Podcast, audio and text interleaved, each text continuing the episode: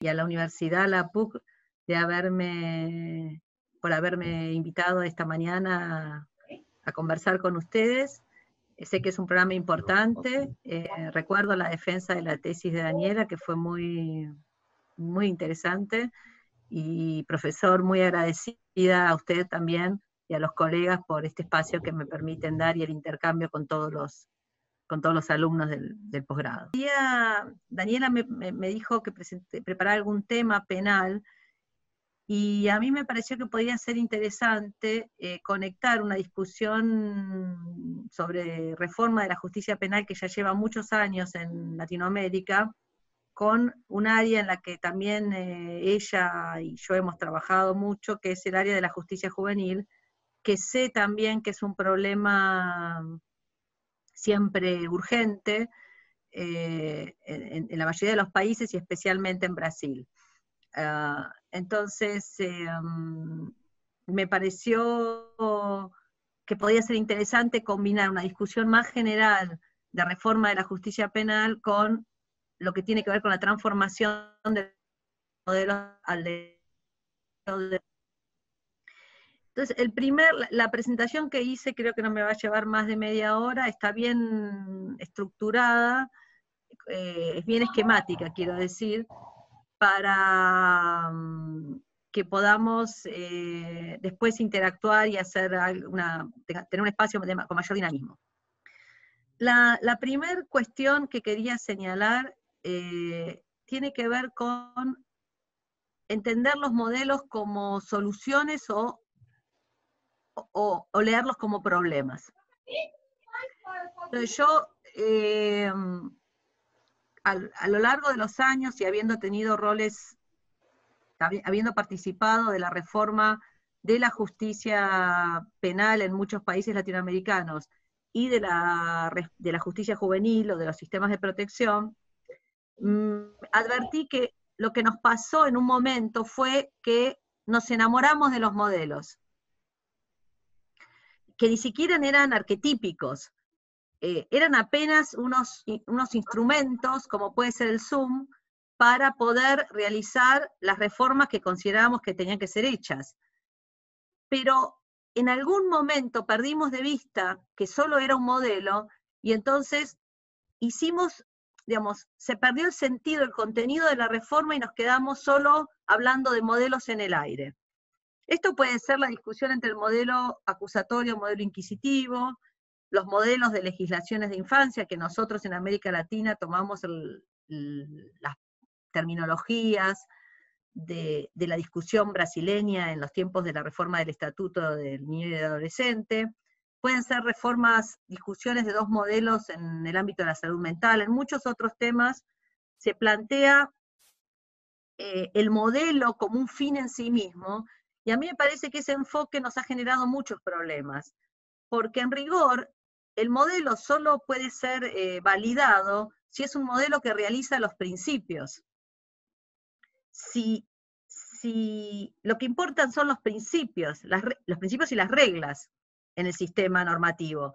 Entonces, si nosotros hacemos que sea el modelo lo definitorio y no los principios, estamos en problemas. Y a mí me parece que eso es lo que está pasando con la justicia juvenil latinoamericana en este momento. los principios y las reglas se ven afectados por el modelo.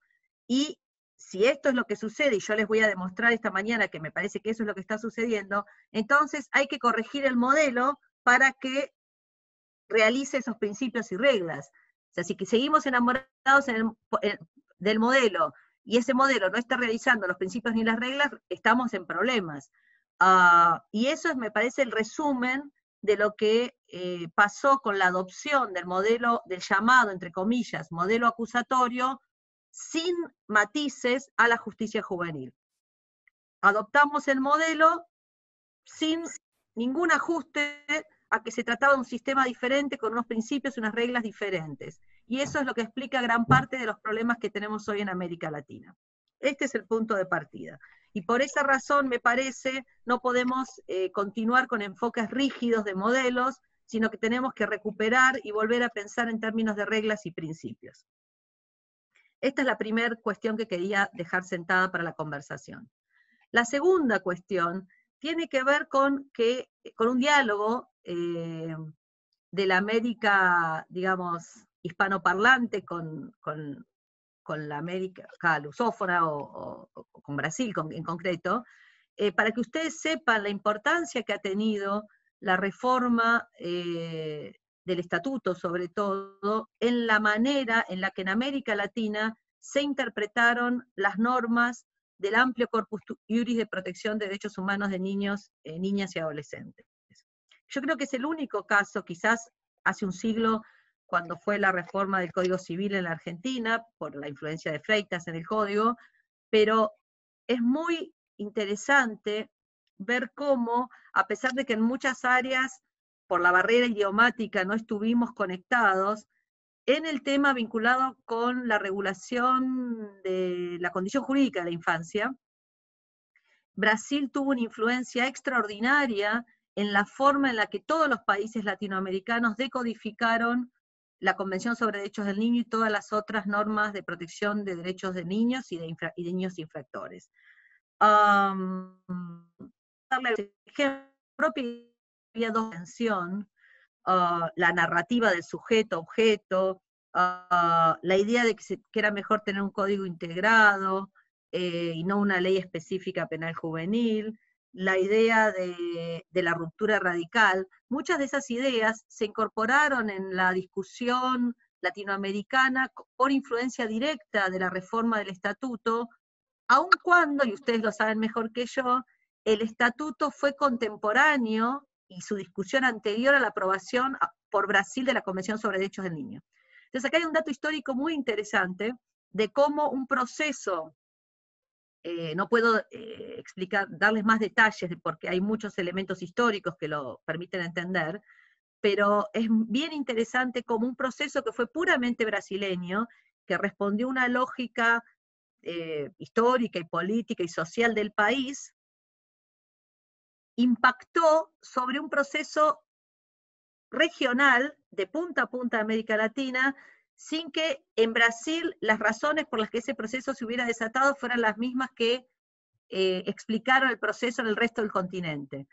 Em, por eso em, a mí me gusta mm, siempre presentar la reforma latinoamericana como esta combinación de eh, una influencia fortísima de la experiencia brasileña, por un lado. Por otro lado, el impacto tremendo de la incorporación de las normas del Corpus Juris. Y, todo esto en simultáneo, al mismo tiempo que gran parte de los países latinoamericanos llevaban adelante sus reformas de la justicia penal y penal, eh, sobre todo el proceso penal, pero también del sistema, eh, puede ser penitenciario o policial, eh, la organización de la justicia penal, de modelos inquisitivos o inquisitivos mixtos a modelos acusatorios o adversariales. Todo esto coincidió en, la historia hace unos 20 años, entre 10 y 20 años, y produjo un fenómeno particular que a mí me gusta llamar la traducción latinoamericana del Corpus Juris. Ah, la traducción latinoamericana se caracteriza precisamente por estos tres elementos, o, está, está condicionada por tres elementos. Eh, nosotros vemos las normas internacionales de protección de derechos humanos de niños en general y de niños infractores a través de estas tres o condicionados por estos tres eh, factores que vuelvo a repetir. La, reforma en Brasil, la reforma de la justicia penal y la, discusión en términos de eh, rupturas y no de proyecciones hacia el futuro de la construcción de una nueva condición jurídica para la infancia. Entonces, este es otro elemento que me parece importante que tengan presente de, la, de la relevancia que tuvo Brasil en la conversación latinoamericana en materia de derechos del niño. Dicho esto, entonces veamos ahora con el modelo acusatorio cuáles son las, las ventajas y las necesidad, la, necesidad de adoptarlo. Entonces me parece que aquí, en este tercer momento, tenemos que tener un espacio para ah, pensar lo que son eh, justificaciones, más en términos de principios, que, están, que son eh, las primeras, y por otro lado, justificaciones en términos más político-criminales de eficiencia y de seguridad. me parece que para entender este, la importancia del modelo acusatorio, o de lo acusatorio, llamémoslo así, tenemos que hacer un análisis doble. Por un lado, considerar las razones de principios y por otro lado, las razones político-criminales, que por supuesto tienen que ser compatibles con las razones de principios.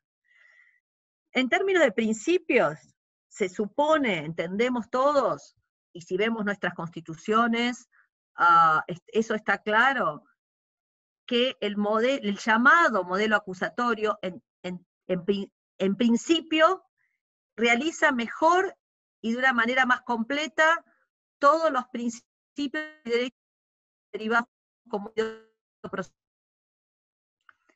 este sentido no tenemos mucho margen para la, discusión, esto lo enseña el maestro Ferraioli, es en un modelo de tinte acusatorio, por decirlo así, donde mejor se realiza el programa garantista, en términos de realización del debido proceso legal, no con otras connotaciones, que son las que a veces se discuten en la prensa. De modo que la constitución de todos los países nos impone la adopción de este, entre comillas, modelo. Por otro lado, sabemos que el modelo acusatorio es mucho más eficiente en términos político-criminales porque en principio las resoluciones son más rápidas, hay mayor transparencia por la oralidad y mejores mecanismos de control, etc. De modo que tanto por razones de principios como por razones ah, de política criminal, eh, el, modelo el llamado modelo acusatorio parece ser eh, un imperativo cuando pensamos cómo tendría que ser la justicia juvenil, cómo tendría que, o en qué marco se tiene que adjudicar, la determinación de, de, de responsabilidad y eventual sanción a una persona adolescente a la que se le imputa un delito. Entonces, ahí parece, parecería que están resueltos todos los problemas, porque si digo que en términos de principios y en términos de eh, praxis político-criminal, el, llamado sistema acusatorio resuelve todo, no deberíamos más, eh, no deberíamos tener más problemas. la dificultad que se plantea, y este sería mi cuarto punto, es que cuando uno revisa ¿Cómo tiene que ser la respuesta al delito de los adolescentes o a, los niños a los que se les imputa un delito, ¿Qué es lo que el Estado tiene que hacer?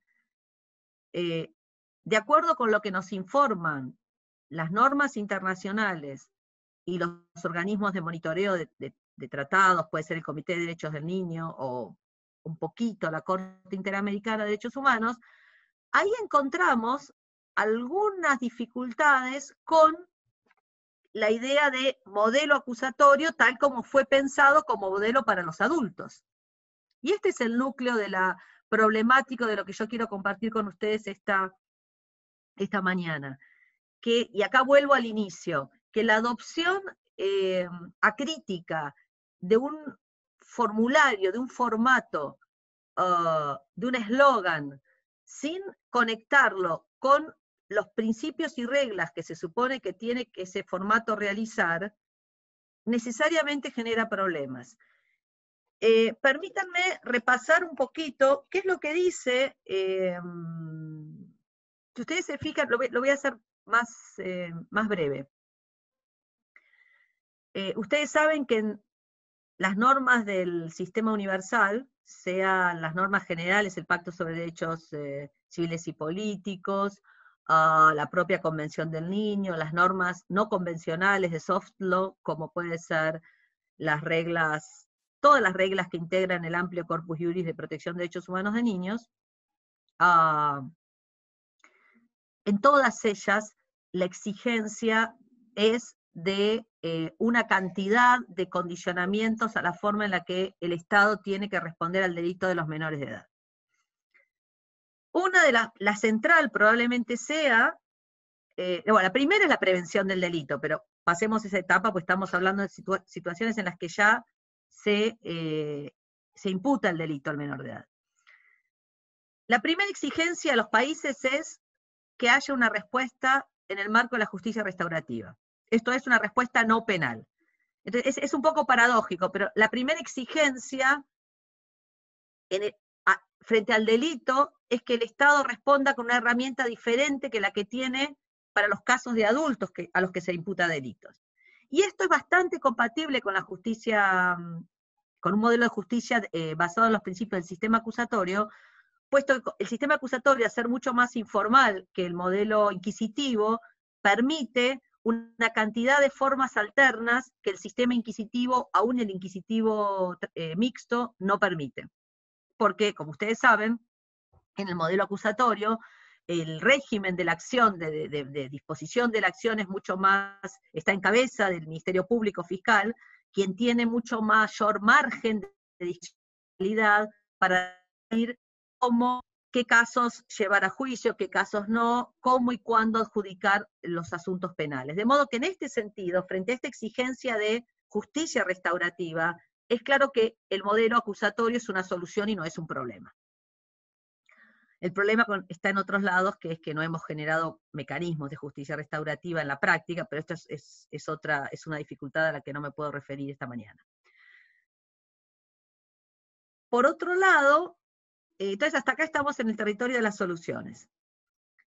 El modelo acusatorio, como dije, se caracteriza por la eh, flexibilidad y cierta discrecionalidad eh, que parece ser compatible con el Corpus Juris también, de acuerdo con lo que nos dice el Comité de Derechos del Niño en la Observación General 24, que sustituyó la Observación General número 10, y aún algunas pocas consideraciones de la Corte Interamericana, en el sentido de que, se, eh, que es preciso, eh, aun cuando no funcionen los modelos de justicia restaurativa, quiere decir, aun cuando fracase la solución restaurativa o se trate de delitos que no permiten soluciones restaurativas, la adopción de formas, eh, em, digamos, abreviadas o de soluciones anticipadas, otros mecanismos que eviten que se haga el juicio respecto del adolescente.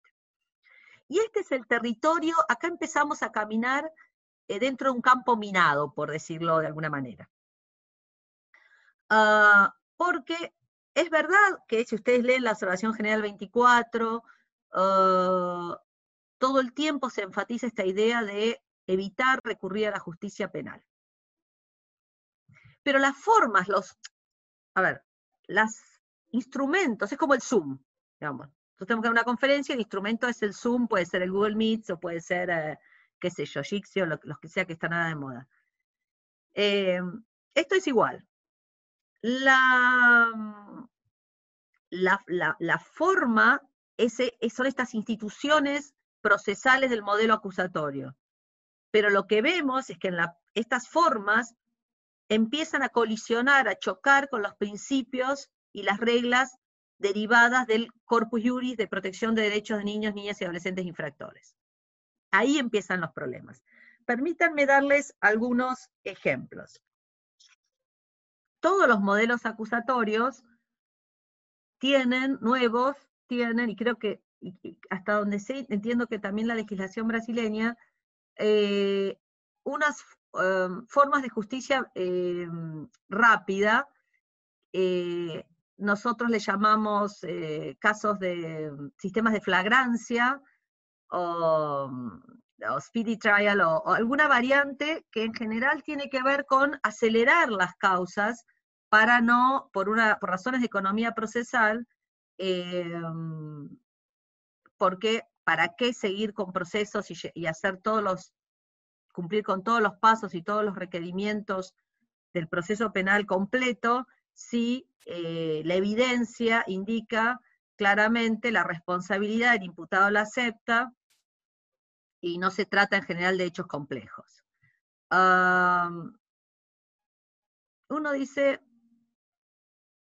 podría ser una solución, además porque eh,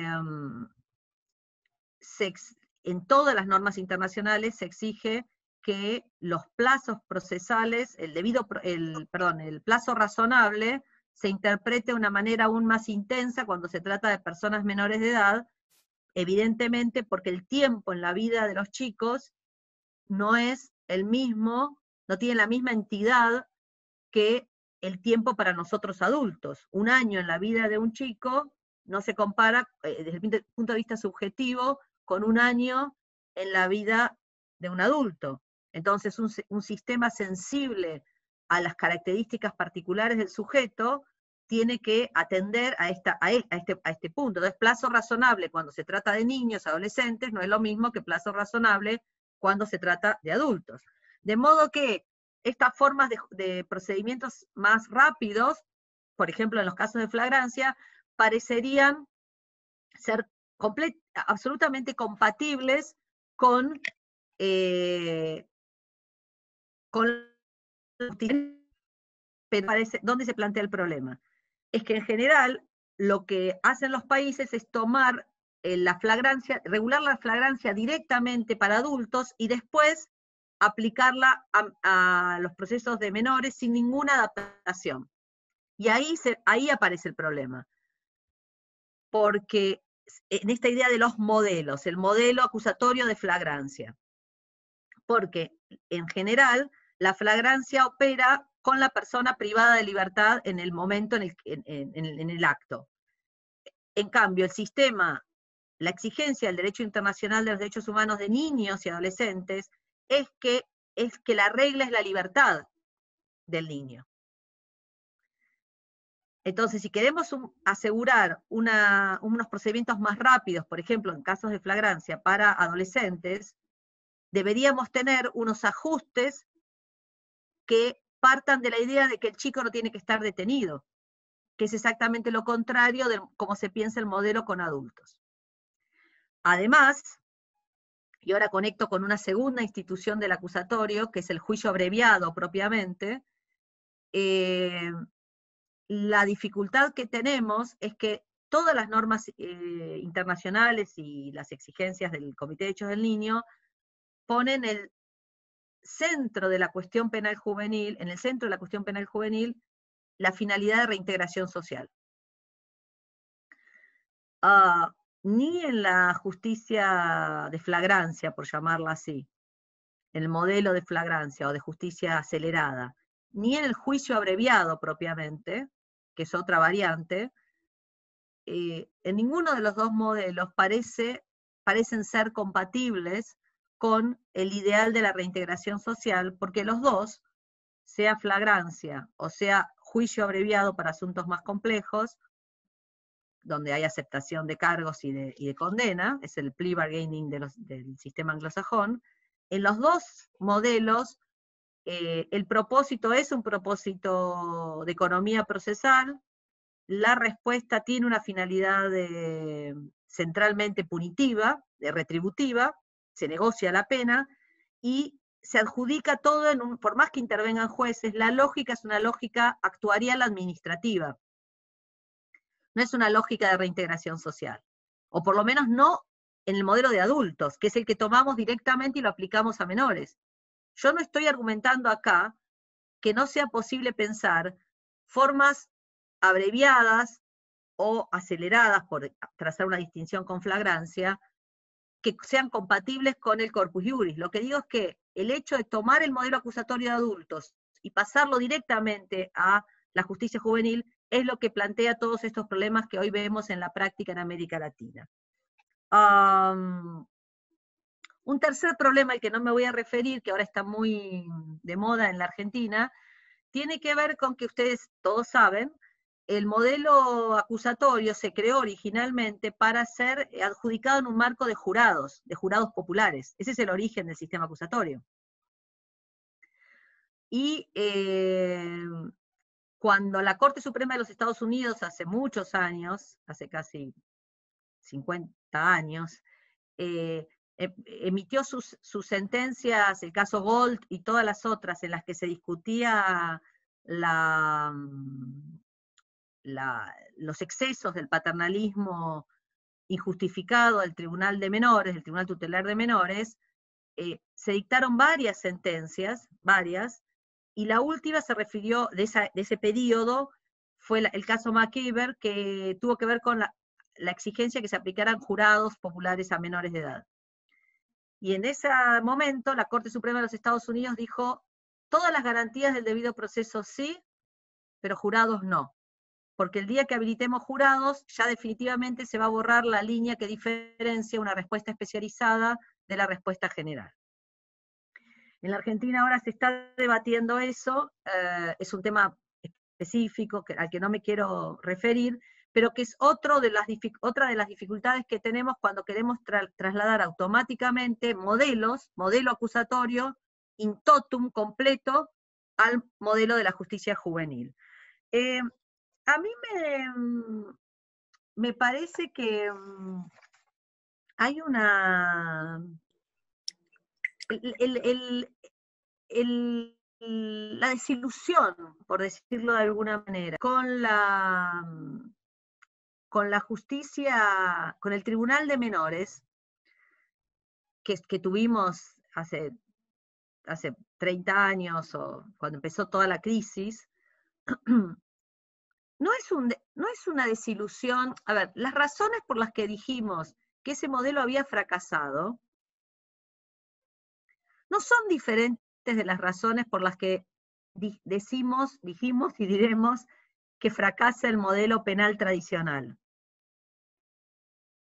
Toda la crítica al funcionamiento ah, em, eh, eh, violento, ineficaz, vulnerador de derechos del Tribunal de Menores es una crítica equivalente a la que hacemos a la justicia penal. O díganme ustedes si en algún país se puede decir, y, en algún país latinoamericano se puede decir que la justicia penal funciona bien, que tiene los recursos necesarios, que tiene los operadores eh, con las condiciones laborales de cuidado, más ahora en términos de, eh, fíjense ahora lo que sucede con la población penitenciaria adulta con la pandemia. ¿Podemos decir que la justicia penal de adultos funciona bien? ¿Alguna vez funcionó bien? todas las razones que, por las cuales eh, hacemos juicios tan críticos sobre la justicia penal son trasladables a la justicia de menores de antes y a la actual. La reforma legal, estas reformas de las que yo hablo, no, impactaron en eh, cambios significativos para reducir los niveles de violencia. mi impresión es que como respecto del Tribunal de Menores teníamos expectativas mucho más altas porque pretendíamos que realizara un modelo humanista de reintegración social no vindicativo, no punitivo como el de adultos, nuestra decepción fue mucho mayor. Me parece que ahí estamos trabados. No es que tuviera problemas eh, eh, que, no, porque eso lo que nos lleva es a pensar que es una solución adoptar lo que no funciona en la justicia penal de adultos. Ahí, estamos como, como, como trabados en nuestro, en nuestro entendimiento. Entonces les decía, para resumir, los procedimientos de flagrancia acelerados con las personas detenidas, el juicio abreviado, el sistema de jurados, todas estas instituciones que tienen muchísimos problemas para ah, hacerlas compatibles con eh, la justicia juvenil si se traducen automáticamente.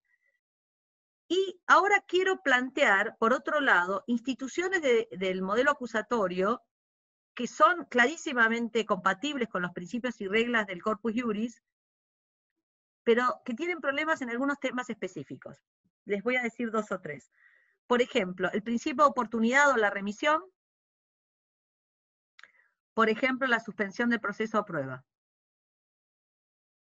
Son dos instituciones que junto con la justicia, todos los modelos de justicia restaurativa, conciliación o como les quieran llamar, compatibilizan perfectamente con todas las exigencias que el Comité de Derechos del Niño y todas las normas internacionales nos dicen que tienen que caracterizar la respuesta al delito de la persona menor de edad. ¿Dónde está el problema? Otra vez, que el modelo no se piensa desde el sistema juvenil, sino se lo toma del sistema de adultos y se lo traspasa sin modificaciones al modelo de adolescentes. Eh, en el ámbito de todas estas formas compatibles con eh, el Corpus Juris, los problemas los tenemos centralmente en la, eh, en la cuestión de el ámbito en el que se adjudica, en el que se toma la medida y en la medida que se toma y su supervisión. Esto es, cómo, quién, cómo, cuándo, con qué plazos y con qué supervisión y en qué marco se ejecutan las medidas que se adoptan, con la remisión, con el principio de oportunidad o con la justicia restaurativa. Esta es una cuestión que no se ha tematizado suficientemente, pero es crítica, porque si nosotros no tenemos previsiones específicas para ver qué vamos a hacer con los chicos en esos casos, que se supone que tienen que ser la mayor cantidad de medidas que adopte la justicia juvenil, entonces en la práctica lo que sucede es que esa medida, esa intervención, ese primer contacto con la justicia penal juvenil, no le va a servir para nada. Esa, la primera vez que el Estado se entera que el chico existe por un delito y decide usar una medida mm, que sea claramente enfocada en la reintegración social, pero está la audiencia, se adopta la medida y después no pasa nada más, ese chico tarde, esa chica tarde o temprano va a volver con un hecho más grave. De modo que me parece ahí que, que ahí está el problema en las medidas que son compatibles. Las otras tienen problemas eh, jurados, abreviado y flagrancia tienen problemas más profundos y eh, para utilizarlas debería que reconfigurarse todo el sistema. Me parece que así como están funcionando en la mayoría de los países, no, eh, claramente no son compatibles con el Corpus Juris. Les doy un ejemplo. En todo, no tengo las cifras de Brasil, pero en gran parte de los países latinoamericanos, más del 90% de los casos de adolescentes se resuelven con juicio abreviado. O sea, los muchachos están condenados con mecanismos abreviados. Ah, y nunca, nunca estuvieron, nunca tuvieron mucha idea ni mucha claridad de por qué, qué fue lo que pasó, sino que simplemente su defensor transó una condena con el fiscal. Esto, desde el punto de vista de la, claramente no es compatible con un ideario de reintegración social, de, de, que un chico, una chica se conecte con la víctima, con el sufrimiento que causó, con su comunidad, y pueda en el futuro seguir adelante con sus vidas sin meterse en, sin, sin, tener problemas con la ley, tener, sin tener problemas con la gente en general. Entonces me parece que ahí, ahí hay como un, hay un, hay una, hay una cuestión em, eh, complicada. Em, creo que me pasé, discúlpenme, estoy pasada del, del, tiempo. Entonces voy a, voy a terminar acá y, y, y, hacemos una, bueno, les iba, solo dos comentarios más, les pido disculpas otra vez, que sé que es difícil de, soportar a la persona hablando con la cámara. Em, dos cosas. Una, si leen la observación general número 24 del Comité de Derechos del Niño, que es la que derogó la observación general número 10, fíjense que la cuestión procesal, el comité no le dedica mucha atención. Yo creo que eso es un déficit porque lo procesal es central, todos los penalistas lo sabemos, aún los que trabajemos en, hagamos dogmática material. Eh, Kafka nos enseñó eso. Es el proceso lo que, lo, que, lo, que, lo que hace la diferencia, es el termómetro del carácter democrático de una sociedad, o de democrático o no, según cómo sea su proceso, esto lo han dicho grandes pensadores. Entonces, el comité no presta mucha, ah, lo desarrolla, no es que no lo desarrolla, si ustedes se fijan, pero hay algo interesante en la traducción. Yo no, no vi la traducción en portugués, pero en inglés se dice el derecho a un fair trial, que se lo tradujo como una justicia imparcial. Y fair trial, los requerimientos del fair trial en el mundo anglosajón, no son de una justicia imparcial. La característica de justicia imparcial hacia la, independencia, que es una eh, garantía orgánica del modelo de justicia, del modelo garantista, pero es una de, muchísimas.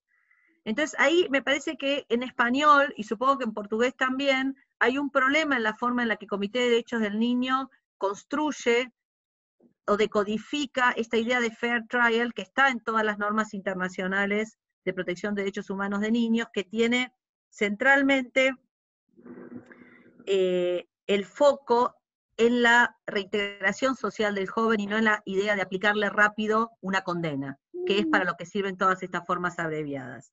Yo voy a leerles para terminar una cortito una, una cita de una disidencia que escribió un juez que se llamaba Barger, como hamburguesa, el juez hamburguesa, que fue quien sucedió al juez Warren, que fue el presidente de la corte que emitió el caso Gold, en una disidencia del juez eh, hamburguesa, en un caso mm, donde se discutía el alcance del debido proceso de la cláusula de debido proceso. Se llama, es un caso que se llama Winship. Y él dice lo siguiente, mi esperanza consiste en que la decisión de hoy, esta decisión que decía que todas las, todas las características del acusatorio aplicaban a menores, no signifique el final de un programa generosamente concebido para tener un tratamiento humanitario y compasivo que se dirija a disminuir los rigores y el trauma que significa exponer a, los delincuentes jóvenes a un tribunal penal de adultos. Pero me parece que cada paso que estamos tomando lleva retrasa el reloj a los tiempos aún anteriores a la era del Tribunal de Menores cuando se los trataba a los menores como adultos.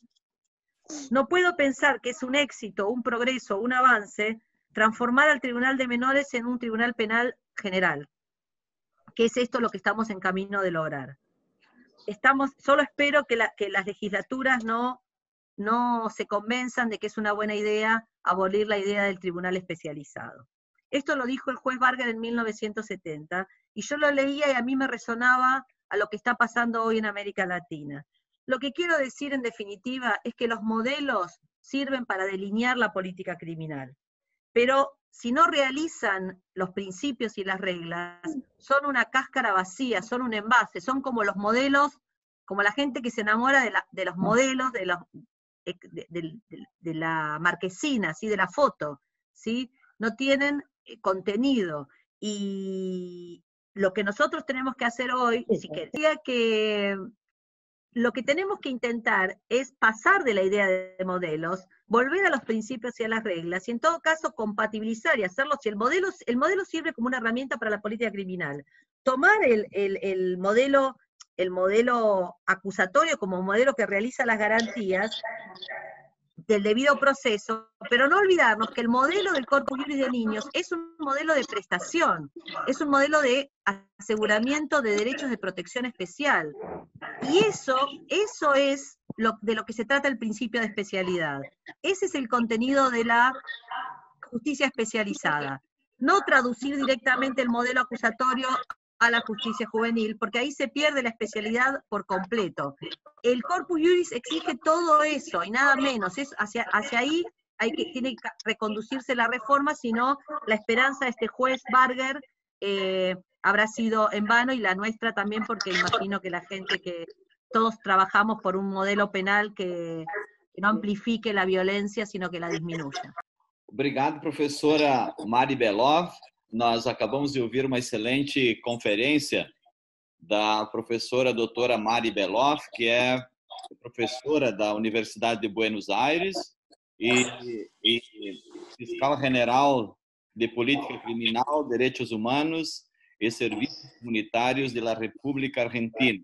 Então, muito obrigado, professora Mari Beloff, por ter aceito o nosso convite, pela excelente excelente conferência que a todos. Estamos sendo acompanhados por, é, desde, o, desde o início, é, em torno de 60, 70 pessoas, são é, tanto é, mestrandos e doutorandos da PUC do Rio Grande do Sul, do programa de pós-graduação, mestrado, doutorado em ciências criminais, quanto de professores da própria universidade, professores de membros do Ministério Público também da, da República Argentina, cumprimentar a todos os alunos, professores e seus seus companheiros aí da, da Argentina que estão lhe, lhe prestigiando.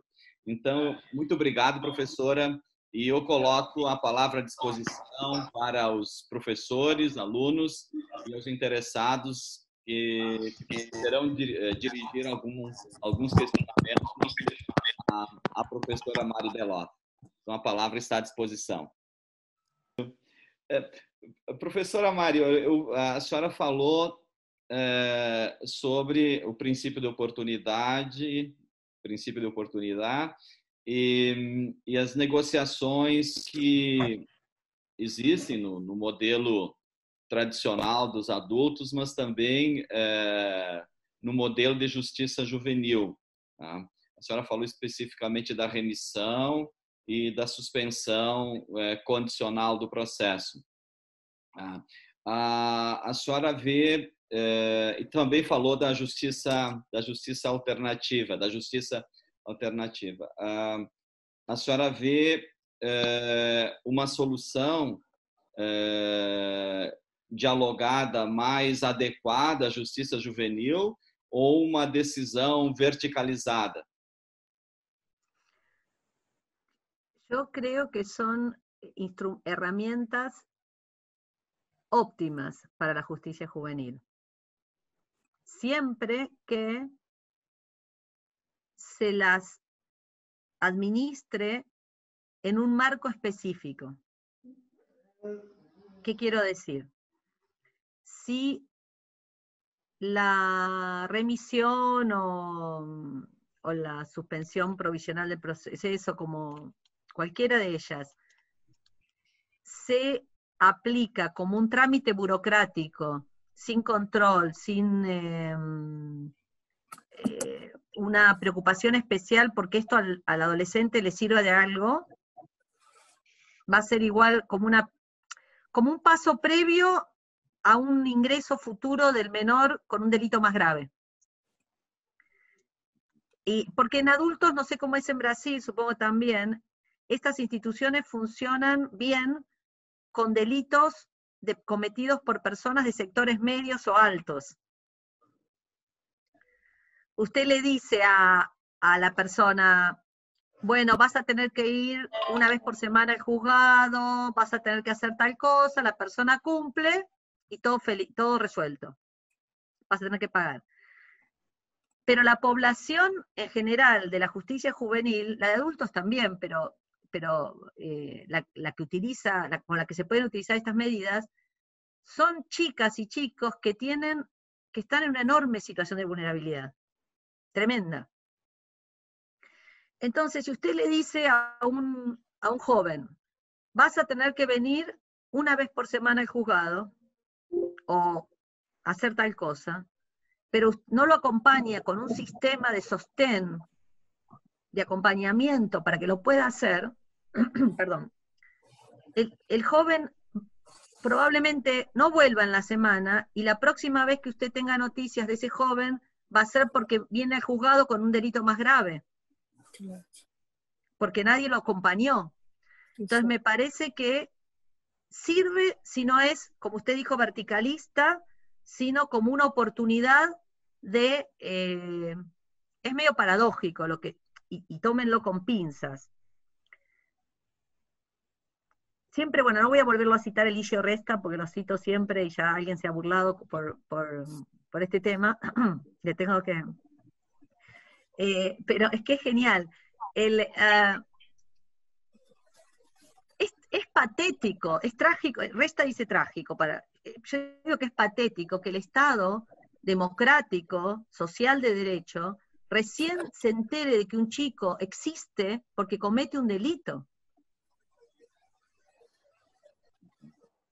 Ahora, si nosotros convertimos ese dato patético en una tragedia mayor, al no dar, aprovechar esa oportunidad para dar una respuesta robusta de garantía de derechos también sociales de este chico para que no vuelva a cometer delitos, es aún más trágica y patética nuestra respuesta que reproduce la misma, el mismo absurdo del sistema del Tribunal de Menores. Claro. Sim. Uhum. Obrigado, professora. Tá certo. Obrigado, professora. É... Mais alguém?